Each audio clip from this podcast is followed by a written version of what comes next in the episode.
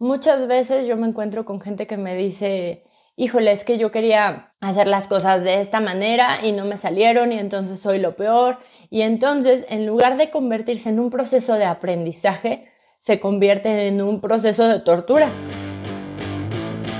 Rocketman, hacks para emprendedores. Podcast desarrollado por Linkers, agencia de marketing digital.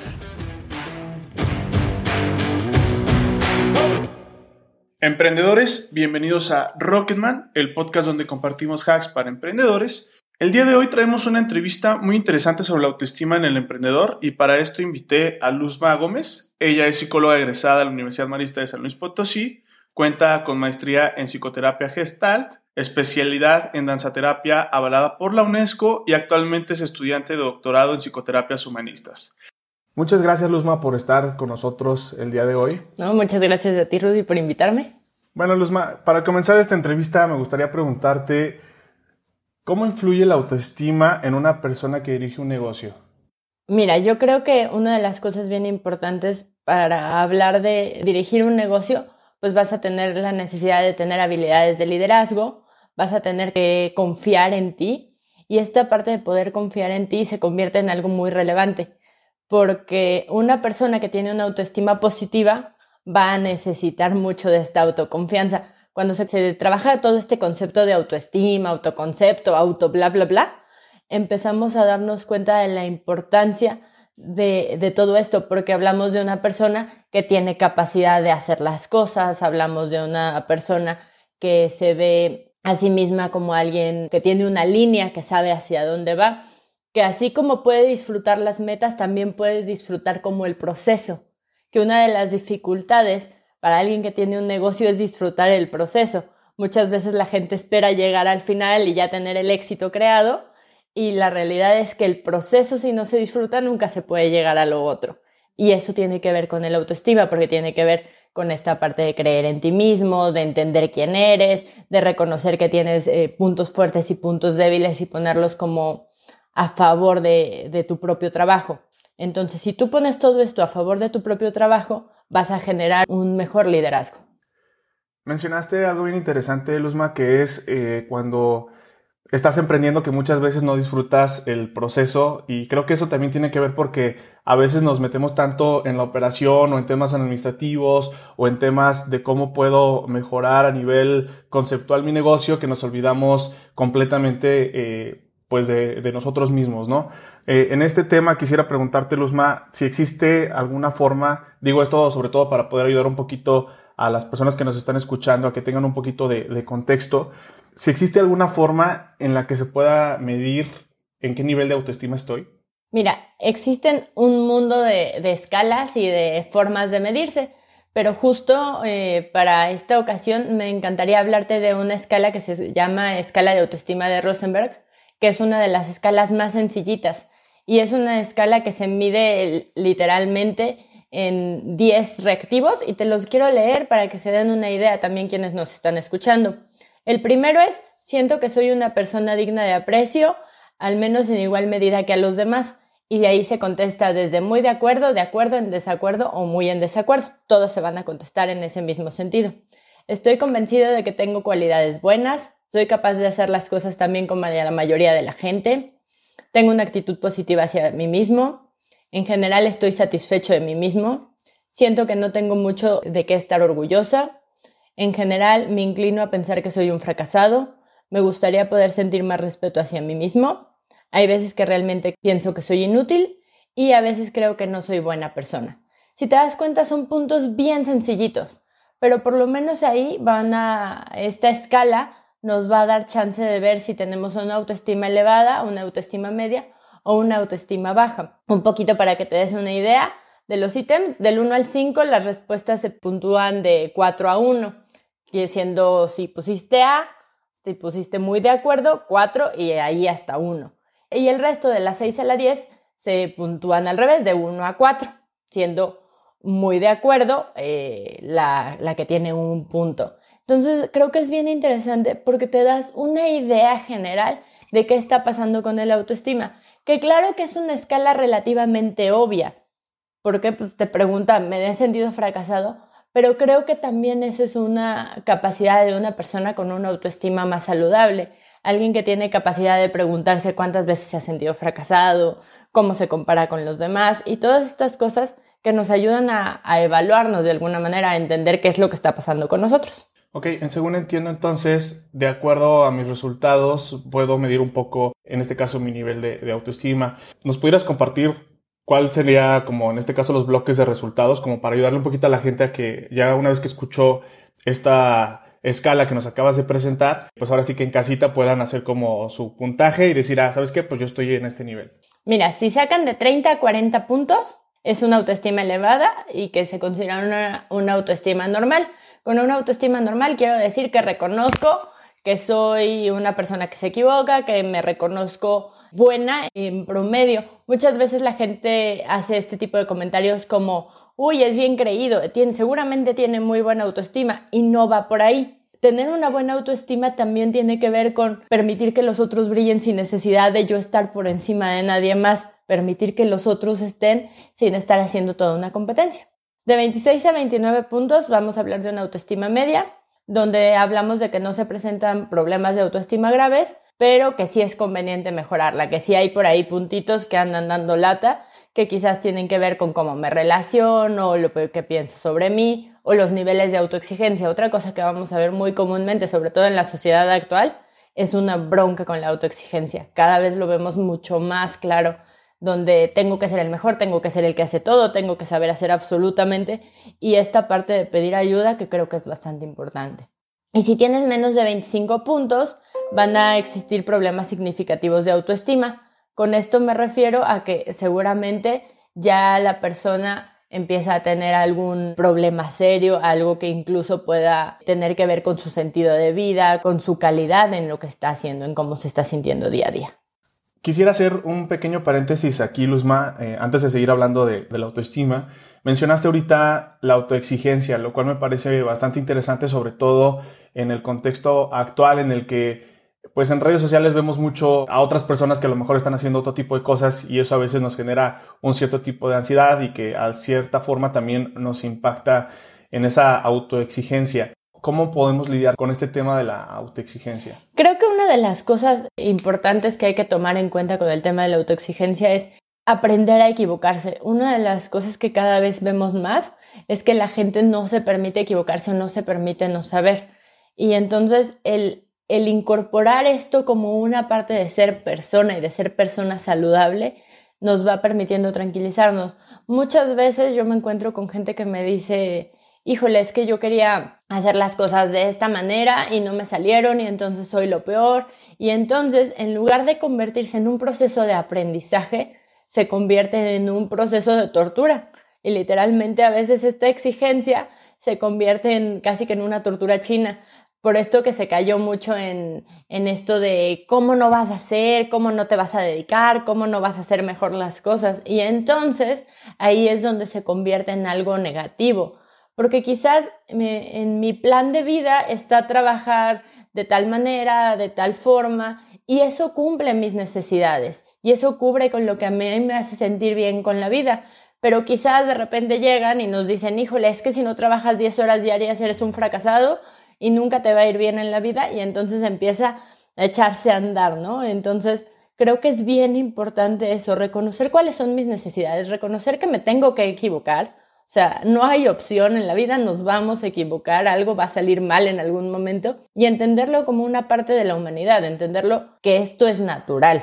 Y creo que además de entenderlo, eh, digo, obviamente como una cuestión natural el cometer errores, indudablemente pienso que el cometer errores es una parte que cualquier emprendedor pues tiene que, que, pasar, ¿no? O sea, muchas veces cuando estás iniciando un negocio pues no tienes todas las bases o no tienes todo, no tienes ahora sí que el camino perfecto de cómo se tienen que hacer las cosas y en el camino pues te vas tropezando, vas cometiendo errores y pues como lo comentas, lo importante es identificar que pues hay que cometer esos errores. Luego hay mucha gente que no emprende o que no lanza una idea de negocio porque como lo he comentado en otros podcasts, esto se vuelve tan frustrante el no querer cometer errores que te la pasas perfeccionando tanto la idea que al final del día jamás sale, ¿no?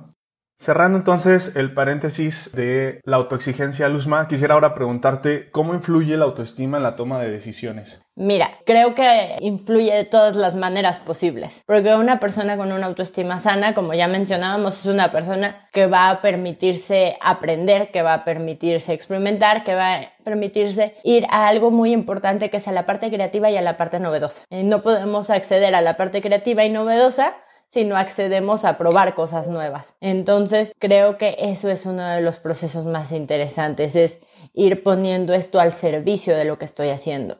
Entonces, esto me va a permitir ir generando más e ir, ir aprendiendo incluso sobre la marcha, irme enriqueciendo de todas estas partes que existen y que además hay más gente que ya lo ha hecho, entonces siempre se puede nutrir incluso de otras personas y eso también es importante, esta parte nutricia y creativa.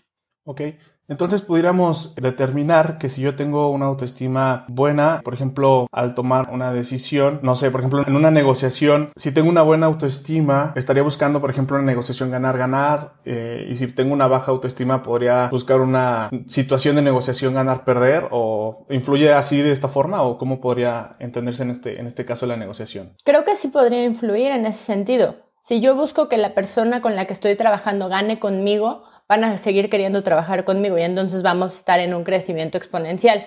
Si yo busco que las personas que están trabajando conmigo nunca crezcan porque me da miedo que me superen o que ya no me necesiten, entonces nunca va a haber ese crecimiento. Ni voy a crecer yo, ni van a crecer las personas a mi alrededor, o se van a hartar y se van a ir. Entonces creo que hablamos de una autoestima sana quien puede reconocer que el otro también puede crecer y que incluso se puede alegrar del crecimiento ajeno, de que al otro le vaya bien. Entonces sí creo que tendría que ver mucho con un ganar-ganar.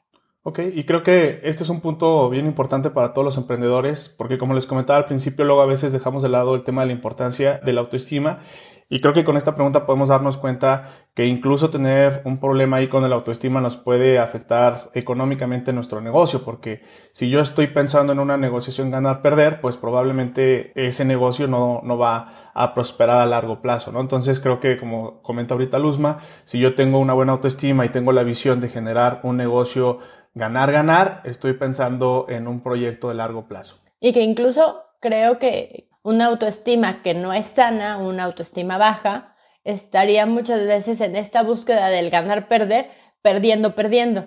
Porque entonces ni yo te enriquezco ni tú me enriqueces. Entonces ahí básicamente se para y caemos como en estos ciclos de confort, en estos ciclos donde no podemos crecer más, porque al final vamos a buscar esto que ya me funcionó, ya no le voy a mover de aquí porque no vaya a ser que me salgan mal las cosas. Entonces me voy a quedar muchas veces en mi propia cajita.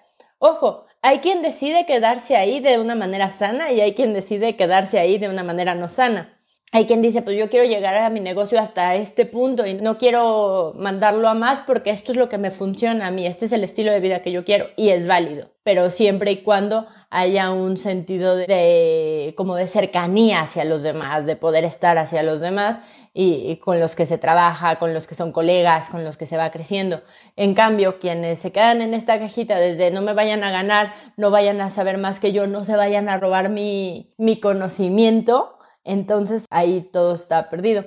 Hay un libro que, que recomiendo un montón que se llama Robar como un artista y justo habla mucho de ese tipo de cosas, de cómo puedes ir viendo esas cosas que los otros ya hicieron y usarlas en beneficio tuyo. Y no tiene nada de malo. Es bien interesante esto que estás comentando porque entonces podemos resumir un poco a que la autoestima también influye en el tema de innovación empresarial. Sí, yo creo que sí, porque al final una persona con una autoestima sana es creativa y no puedes innovar sin ser creativo, sin, sin arriesgarte.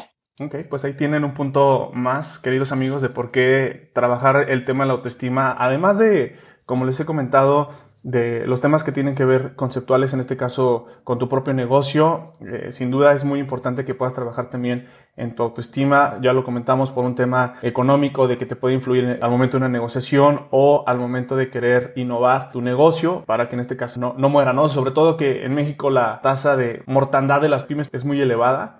Entonces creo que sin duda alguna el tema de la autoestima en un emprendedor, no, no quisiera a lo mejor ser tan determinante decir que es el más importante, pero sí a lo mejor de los pilares para que tu negocio pueda crecer de forma sana.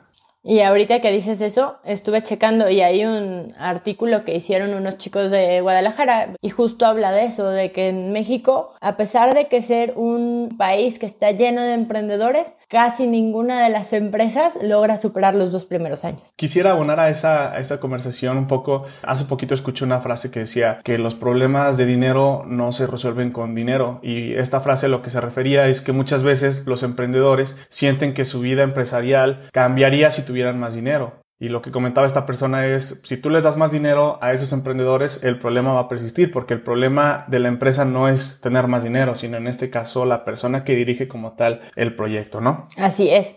Y creo que desde ahí ya la tenemos como de gane si la persona está trabajando en ella, porque una persona que trabaja en sí misma es una persona que le va a ayudar a su propia empresa a trabajarse en ella misma, hasta generar una imagen más positiva de, de la misma empresa. Hace rato comentábamos, Luzma, sobre el tema de la ansiedad y cómo puede influir las redes sociales en la autoexigencia. ¿Crees tú, Luzma, que tener una baja autoestima puede desarrollar también este tipo de trastornos de ansiedad? Mira, creo que el tema de la ansiedad ahorita es como el tema, ¿sabes? Eh, de hecho, está considerado que va a ser una, literalmente nuestra próxima pandemia pero es una pandemia tan silenciosa que la verdad es que no le estamos poniendo tanta atención. Ahorita casi todas las personas están teniendo en algún momento un estado de ansiedad. Y esto tiene que ver justo con eso, con este tener que ser perfecto que nos venden mucho y que nos venden mucho por redes y que te metes a Instagram y ves las fotos de todo es perfecto y todo el mundo viaja y todo el mundo hace y todo el mundo deshace. Y entonces eso está generando un chorro de broncas porque la realidad es que también crecimos en una sociedad que, nos enseña a compararnos. Particularmente una de las cosas que a mí me llama la atención es en San Luis Potosí. Justo acabo de tener una conversación con una doctora, con una amiga, este, y ella dice que ella hizo su servicio social hace mucho tiempo aquí. Estoy hablando de una mujer que anda más allá de sus 50 años. Y entonces ella me decía que una de las cosas que a ella le llamaba mucho la atención de San Luis es que la gente nos enseñan a compararnos, que todo el tiempo estamos en total comparación y entonces siempre estamos viendo dónde perdemos y dónde ganamos y entonces no estamos centrados en nosotros, estamos centrados en el otro.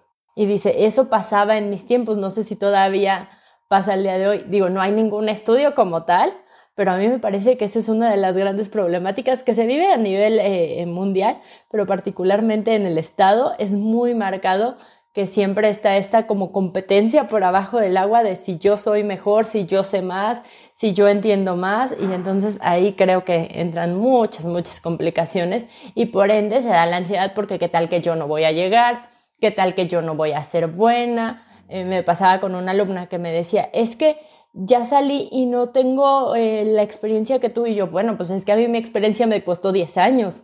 No puedes salir queriendo la experiencia de alguien que tiene 10 años chambeando. Y creo que muchas veces se convierte en esta fantasía de yo tener que tener lo que el otro tiene cuando no sé cuál es el contexto del otro para haber llegado a donde está. Ok, entonces contemplando esto que comentas, eh, la ansiedad se genera por esa necesidad de querer compararnos y que entonces si trabajamos en tener una autoestima fuerte, somos menos propensos a, tener ansiedad. ¿Es lo que estoy entendiendo? Sí, creo que no solamente por las comparaciones, digo, creo que ese es un punto muy importante. También tiene que ver mucho con la mirada hacia el futuro. Al final la ansiedad está ligada con una preocupación con lo que va a pasar. Y entonces, ¿qué tal que y si? Estos qué tales y isis donde quiero tener planeado todo como por adelantadísimo, es una de las grandes problemáticas que tenemos, sobre todo porque para hacer un plan de negocios normalmente te piden una proyección a X cantidad de tiempo, ¿no? Y curiosamente esto ayuda a la ansiedad porque qué tal que no lo estoy cumpliendo, qué tal que no me está saliendo. Y entonces ahí entra esta cuestión eh, bien persecutoria de debería de estar haciendo tales cosas, debería de estar funcionando de tal manera. Y entonces creo que esta cosa de no aceptar la incertidumbre, que también yo creo que es de las problemáticas humanas más comunes, nos genera mucha ansiedad. La incertidumbre, las comparaciones, el estar viendo hacia otros lados en lugar de estar viendo hacia mí. Y esto tiene que ver con un rollo hasta existencial. La incertidumbre es una cosa que tenemos claro, es de las cosas que tenemos seguras en la vida, no sabemos qué va a pasar. Y creo que en medida que vamos haciendo las paces con no sé qué va a pasar, puedo trabajar hoy para que hoy me salga bien mi día y esto igual va a repercutir en mi día de mañana. Pero eh, ahora nos pasa muy claro, ¿no? Con todo esto.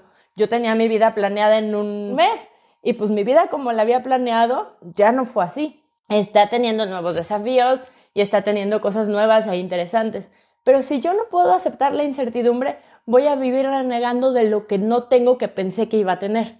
Y entonces se convierten tanto en procesos ansiógenos como en procesos depresivos. La depresión tiene que ver con estarme fijando en que en el pasado había mejores momentos, había mejores ideas, había todo mejor. Y tienes razón al mencionar que precisamente este tema de la pandemia viene a demostrarnos claramente esto que estás mencionando, que sí, a lo mejor todo el mundo tenía planes para este año. Eh, por ahí vi amigos que tenían planes de ir a Disney, de unos iban a casar, de lo que sea. Y, como bien dices, o sea, hay que abrazar la incertidumbre porque pues no sabes en qué momento se te presenta una pandemia como esta y pues tienes que reaccionar conforme a la marcha, ¿no? Que luego ahí sucede también otro tema importante de esa falta de, de reacción, de adaptarse y que pues tiene relación a esto que estás comentando, ¿no? Sí, y, y, que justo con este tema de la adaptación, mucha gente le cuesta un montón de trabajo adaptarse a, lo nuevo. Es, es, tanta idealización de esta vida que me inventé. Me gusta mucho preguntarle a mis alumnas, no me pasa con todas, pero me llama mucho la atención que les digo, bueno, niñas, ¿y a qué edad se tienen que casar? Y todas me contestan entre los 27 y los 28 años. Nunca me dicen, pues cuando encuentre con quien me sienta a gusto, cuando me enamore. No, es, es muy común y digo, también está un poco ahí mal planteada la pregunta porque les digo la edad, pero podrían irse hacia otro camino y me contestan entre los 27 y los 28 años, porque esa es una idea, una concepción social y a veces nos creemos tanto las concepciones sociales que las hacemos reglas absolutas de la vida. Y entonces esa regla absoluta de la vida es inamovible. Y cuando ya no la cumplí, entonces ya estoy fracasando. Y entonces ahí entran muchas dificultades. Ok, Luzma, entonces aquí viene la pregunta del millón. ¿Qué puedo hacer para mejorar mi autoestima? ¿Qué puedes hacer? En primer lugar, yo buscaría esta parte de reconocer quién soy, qué me gusta, como un poquito de incluso de entender mi historia, qué me hizo ser quien soy, qué cosas buenas, qué cosas malas aprendí, sin juzgarle, sin meterle la lupa de, esto es bueno, esto es malo, dejarlo estar. Y por otro lado, hablaría de, por ejemplo, de la importancia de tener hobbies, de tener vida social, de tener vida familiar, de tener vida de pareja, de tener una vida espiritual, creo que es bastante importante, no necesariamente religiosa, espiritual de cualquier manera posible, de tener valores y metas propias, esta parte como de un ejercicio que, que sirve mucho es hacer como tu propia declaración de, es decir, ok, yo quiero creer en esto, e irla cambiando, porque luego la gente sigue creyendo en lo mismo que tenía cuando tenía 20 años y tiene 40. Y la realidad es que la vida nos cambia. Si a veces nos cambian dos días, no podemos esperar ser la misma persona que cuando teníamos 20 a nuestros 40, a nuestros 30. Entonces creo que ese es un, buen ejercicio, es ir reconociendo estos puntos como de flexión, de ir entendiendo eh, quién soy, dónde estoy y en qué me puedo mejorar, sin caer en este de tengo que ser mejor y ya nunca me voy a equivocar y ya nunca va a pasar y creo que por ahí iría mucho desde mi punto de vista. Es muy cierto lo, que comentas eh, de tener como un equilibrio, según así lo veo y lo entiendo, en el ámbito personal, en el ámbito profesional, en el ámbito familiar, en el ámbito espiritual y que muchas veces no tenemos como una guía o no tenemos como un plan de hacia dónde ir. La otra vez estaba leyendo un libro y precisamente algo que llamó mucho mi atención es que este libro mencionaba que cuando tienes un viaje planeas de principio a fin qué es lo que vas a hacer exactamente, a dónde vas a llegar. Dice, si la gente planeara de la misma forma su vida como con la que planea un viaje, la cosa sería completamente diferente. Claro, y creo que también a eso yo le sumaría estar dispuesto a la novedad. Muchas veces la gente habla o hablamos de, de aquel viaje que no planeamos y que salió todo maravilloso. Y a veces no es el que haya salido todo maravilloso, a veces es la disposición con la que estuvo en el viaje. A mí me gusta mucho esto de Enjoy the Ride, que es, pues al final estamos en un viaje que todo tiene el mismo fin. O sea, últimamente todos nos vamos a morir. Y últimamente se trata de cómo voy a vivir ese viaje, de cómo este viaje se va a convertir en mi manera de estar en mi manera de recordarlo. Hay quien habla de trascendencia. En realidad se trata de que la vida sea para ti. Como tú decidas vivirla es totalmente válido. No tiene que llegar de cierta manera. No hay estándares, no hay maneras. Cada uno tenemos nuestra forma individual de generar este viaje y entonces irlo a hacer hacia, hacia la manera que más nos agrade. Yo bromeo mucho con una de mis muy queridas amigas y le digo que yo creo en el método de vida de Franco Escamilla por la anécdota. Y creo que al final de cuentas la vida tiene muchas anécdotas y que en medida que estamos en disposición a vivir nuestras propias anécdotas de la vida, nuestras anécdotas de triunfo, de fracaso, de alegría, de tristeza, vamos haciendo más rica nuestra vida y por ende nuestra autoestima va a ser mucho más sana. Hace rato, Luzma, comentaba sobre el libro de Robar como un artista. Quisiera preguntarte ahora, ¿qué otro libro, serie o película nos pudieras recomendar que le pueda ayudar a la, gente respecto al tema de la autoestima? Mira, el, el libro de Robar como un artista, que lo quiero repetir y aquí lo tengo, que es una chulada, porque además te lo voy a enseñar y lo voy a platicar, porque pues sé que no me, no me están viendo. Tiene muchísimos, muchísimos ejercicios. Este es un libro de ejercicios totalmente. Es un libro, por ejemplo, escribe tus libros favoritos y pon un, un pasaje que te gusta pon qué te estimula, qué te desgasta, recorta las viñetas de una tira cómica y ve que tienen que ver contigo. Entonces, a mí esto me parece de verdad una chulada y vale cada centavo que se gasta en él, independientemente de, a lo que te dedicas. Y de película me gustaría recomendarles la, famosísima, eh, bueno, por lo menos para mí, Walt el Soñador, que es la historia de Walt Disney, que a mí me gusta mucho porque en la película podemos ver su historia de cómo fracasa y fracasa y fracasa, pero él tiene una idea de para dónde quiere ir y sigue siendo creativo y sigue siendo ingenioso. También por ahí hay una película de Coco Chanel, Coco antes de Chanel, y vale totalmente la pena porque también vas viendo todo su, su proceso. Me gusta porque además una eh, tiene un corte más hacia lo femenino y una, un corte hacia lo masculino, que no es que sea uno o el otro, sino creo que también tienen sus partes complementarias, porque al final tienen partes muy lindas, desde, desde la grandeza y la fuerza de cada uno de estos personajes. Qué bueno que mencionaste lo de robar con un artista porque yo ya estaba pensando en comprarlo en formato Kindle, pero creo que no, no sería buena idea. No, está fregón. La verdad es que está padrísimo. Hay otra que me gusta. ¿Cuáles son los secretos de tu oficio que podrías compartir de tus ideas y que podrías ganar? Y entonces creo que te va haciendo muchas reflexiones de, de decir dónde estoy parado, dónde, qué está pasando, cómo le hicieron los otros. Habla de top tens, qué cosas haces en privado que podrías hacer públicas.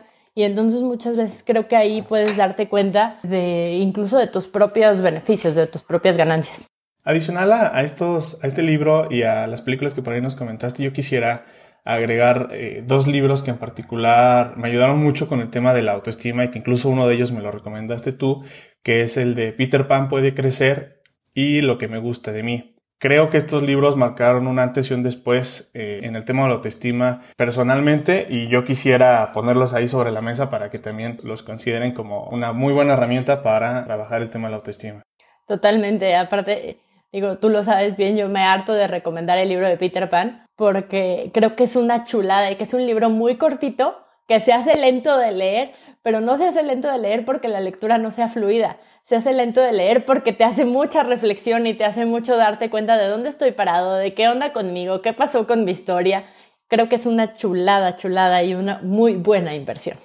Sí, tienes toda la razón. Yo la verdad es que no me lo pude leer, este, como me leo otro libro en una semana o algo así. O sea, la verdad es que sí me llevó semanas porque sí, es un libro de autorreflexión, de autoanálisis, de pensar un poquito hacia el pasado, eh, qué, qué te afectó, qué te influyó y por ahí como que vas haciendo como que vas, vas curando como ciertas heridas que luego de repente ahí no sabías que tenías y que el libro pues te ayuda como a, identificarlas. Deberíamos formar una secta sobre este libro porque yo también a todos mis amigos se los he estado recomendando. Porque sí, o sea, la verdad es que es un libro que te ayuda bastante en el tema emocional y que pues al final del día ese tema emocional repercute en, en tu autoconcepto, en tu autoimagen y pues sobre todo en tu autoestima, ¿no? Sí, totalmente. Y creo que si, si le echas ganas a eso, también la tienes. No sé si de gane, pero sí estoy segura de que tienes posibilidades de que lo que te pase lo puedas tomar hacia algo positivo. Y, este tema quisiera enlazarlo precisamente con la siguiente pregunta. Yo sé que eres muy humilde y no lo quisiste mencionar, pero creo que también el tema de la autoestima se puede trabajar mucho con ayuda de un terapeuta como tú, ¿no? Entonces quisiera que platicaras un poquito aquí con las personas que nos escuchan a, a que se animen a acudir con un psicólogo que no sé si todavía en el 2020 lo veamos como un tema tabú o como un tema en el que si voy al psicólogo es porque estoy loco o, o algo similar. No sé si en tu experiencia sobre todo que pues lo puedes ver más directamente, ¿crees que siga siendo así? Mira, yo creo que yo soy una de las afortunadas. Eh, la verdad es que creo que sobre todo el sector de población que, que se ha acercado conmigo y que es el mismo que me recomienda, es un sector de la población que tiene una apertura hermosa hacia la psicoterapia y que lo entienden como una parte del modo de vida, que entienden que asistir a psicoterapia cada cierto tiempo es, es sano y que no necesariamente tienes que llegar a psicoterapia cuando ya te estás cortando las venas. Entonces, te digo, yo creo que yo soy súper afortunada por la población con la que trabajo. Creo que asistir a psicoterapia es poner en primer lugar a la persona con la que vas a vivir toda tu vida, que eres tú mismo. Y entonces es dedicarle una hora de tu vida a descubrir quién eres, cómo estás parado, qué te está moviendo en ese momento. Y hay muchas maneras de hacer psicoterapia, hay muchas corrientes psicoterapéuticas. Yo creo que todas son absolutamente buenas. Muchas veces vamos a encontrar gente que dice que una es mejor que otra. Y no, yo creo que hay momentos de psicoterapia y hay tipos de psicoterapia para cada persona. Y también creo que eso nos engrandece mucho como humanidad. Entender que hay diferentes maneras y que tal vez este no es mi manera o este no es mi camino para echarme ese brinco a mí, pero este sí puede ser mi camino para echarme ese brinco hacia mí. Y todo lo que me permita ser más claro con quién soy y cómo estoy viviendo, creo que nos va a mejorar en todos los ámbitos de nuestra vida, nos va a dejar creer más en nosotros mismos. Y aunado a lo que acabas de mencionar, Luzma, yo quisiera agregar que la ayuda de un psicoterapeuta, bueno, al menos yo así lo vi, es como un atajo, como una forma de llegar más rápido a lo que tienes pensado hacer, porque digo, eh, en mi experiencia propia creo que puedo comentarles que platicar con una persona que pues obviamente está ahí para escucharte, para ser empático, para ayudarte a llegar a conclusiones que a lo mejor de forma personal te cuesta trabajo llegar. Por eso lo, mencionaba de, la importancia de, de tener apoyo de un psicoterapeuta terapeuta, sobre todo en este tema de la autoestima y como ya hemos estado viendo a lo largo de este podcast, que el autoestima influye en muchísimos ámbitos, o sea, no solamente en el ámbito personal, familiar, sino en el empresarial o el espiritual, ¿no? Como lo hemos estado platicando. Y también quisiera preguntarte, Luzma, eh, actualmente por esta contingencia del COVID-19, entiendo que estás realizando consulta a través de, de videollamada. Sí, de hecho es una cosa bastante interesante, sobre todo porque mi corriente terapéutica es gestal y nos fijamos mucho en, la parte corporal, pero creo que en esta parte de, no dejar de ser creativos y ir en favor de lo que nosotros mismos decimos, eh, creo que nos estamos enfrentando a esta nueva forma y ha sido bien interesante. Yo estoy eh, dando sesiones por Skype, un poco por dúo y que da chance también de descubrir otras formas de platicar con alguien. Creo que estoy descubriendo hasta el nivel de intimidad, lugares seguros en casa, porque al final el consultorio se convierte en un lugar seguro para las personas que van a terapia. Pero el ver esto en casa también se ha convertido en una cuestión bastante novedosa y, creo que también nos da chance de acercarnos a, a, otras personas, sobre todo en un momento tan complicado socialmente como el que estamos viviendo. O sea, al final de cuentas estamos viviendo una cuestión que creo que nadie nos imaginamos que íbamos a vivir en la vida, que se quedaba como en los libros de historia, de allá cuando existían las pandemias, y estar viviendo esto nos da chance de, eso, de hacer uso de también de estas tecnologías, no solamente para desenchufarnos, sino para conectar con el otro. Muy bien, Luzma. Entonces, ¿cómo podemos localizarte? ¿Cómo podemos, en este caso, la gente que está escuchándote, que quisiera a lo mejor recibir una consulta a través de videollamada contigo, cómo lo puede hacer? Mira, te doy el teléfono del consultorio que contesta Isabel, que es la buena persona que me ayuda y me hace un poquito más fácil la vida, y que es con 42 67 89 03. Y ese teléfono es a donde pueden escribir, pueden mandar un WhatsApp y dependiendo de, también de la situación, vemos si nos podemos acomodar. También para mí es importante mencionar que yo no trabajo sola sola. Si bien yo estoy en mi consultorio sola, tengo un grupo de colegas con los que hemos hecho buena mancuerna y que a veces si yo no puedo atender a una persona, cualquiera de ellos también están a disposición y que eso nos hace irnos enriqueciendo, que incluso nos apoyamos en todo esto, nos damos lecturas, nos seguimos apoyando a seguir creciendo. Luzma, quisiera agradecerte sobre todo por este espacio que puedes hacernos en tu agenda, hablar sobre este tema bastante interesante como es la autoestima en el emprendedor y creo que no solamente en el emprendedor, sino en cualquier persona que pueda estar escuchando este podcast, creo que puede ser de, utilidad. No sé si quisieras agregar algo de lo que se ha comentado. No, creo que, digo, creo que es un tema riquísimo y creo que no creo que se llegue como a un punto de ya hasta aquí llegamos. Creo que es un tema como la humanidad misma, en medida que seguimos creciendo, seguimos evolucionando y cambiando las maneras de vivir la autoestima. Y creo que ese es nuestro reto mayor, seguir conociéndonos, seguir entendiéndonos, también voltear a ver al otro, porque si creemos que la autoestima se trata de yo ser el fregón mientras los otros no, entonces estamos muy equivocados. Creo que tiene que ver con un tema también donde el otro es importante, porque creo que si volteamos a ver que, se trata de crecer todos, podríamos hablar de algo de crecer más parejo. Y aquí quisiera aprovechar para invitarte a lo mejor a siguientes podcasts que podamos tener, sobre todo con estos temas que tienen que ver con la psicoterapia. digo, sobre todo a que puedas seguirnos ayudando y ayudarle en este caso a las, a las personas a que puedan encontrar caminos. Como les comentaba alrededor de todo el podcast es, a veces nos involucramos tanto en la operación, nos involucramos más en cómo hacer crecer nuestro negocio, que nos olvidamos de nosotros mismos. Y creo que este tipo de contenido con este tipo de especialistas como tú, Luzma, pues ayudan a que la gente se detenga un poquito de todo ese frenesí sí y diga, oye, sí es cierto, ¿sabes qué? A lo mejor es que me he despreocupado por mí mismo y a lo mejor ahí está la clave que estoy buscando para el crecimiento, ¿no? Sí, totalmente. No, pues yo encantada. La verdad es que lo disfruté mucho. Muy buena plática. Muchas gracias, Luzma. Te agradezco mucho por haber estado con nosotros el día de hoy. Entonces ya quedamos. Eh, por ahí vamos a estar invitando nuevamente más adelante a Luzma para seguir platicando de este tipo de temas. Perfecto. Hasta aquí dejaremos el episodio de esta semana, no sin antes agradecerte a ti que estás escuchando este podcast. Nuestra idea es realizar podtalks con especialistas como Luzma, emprendedoras y emprendedores fregones que puedan inspirarte. También buscamos compartirte hacks o tips que mejoren tu vida como emprendedor. En el siguiente episodio hablaremos sobre cómo romper el paradigma de la mentalidad empresarial mexicana. Es un tema bastante interesante, pero mejor lo dejo ahí. Si te está gustando este podcast, no olvides suscribirte. Nos puedes escuchar en Spotify, Apple Podcast, YouTube, SoundCloud o en tu app de podcast de cabecera. Yo soy Rudy Marín y este fue el episodio 3 de Rocketman. Nos escuchamos la siguiente semana. Bye bye.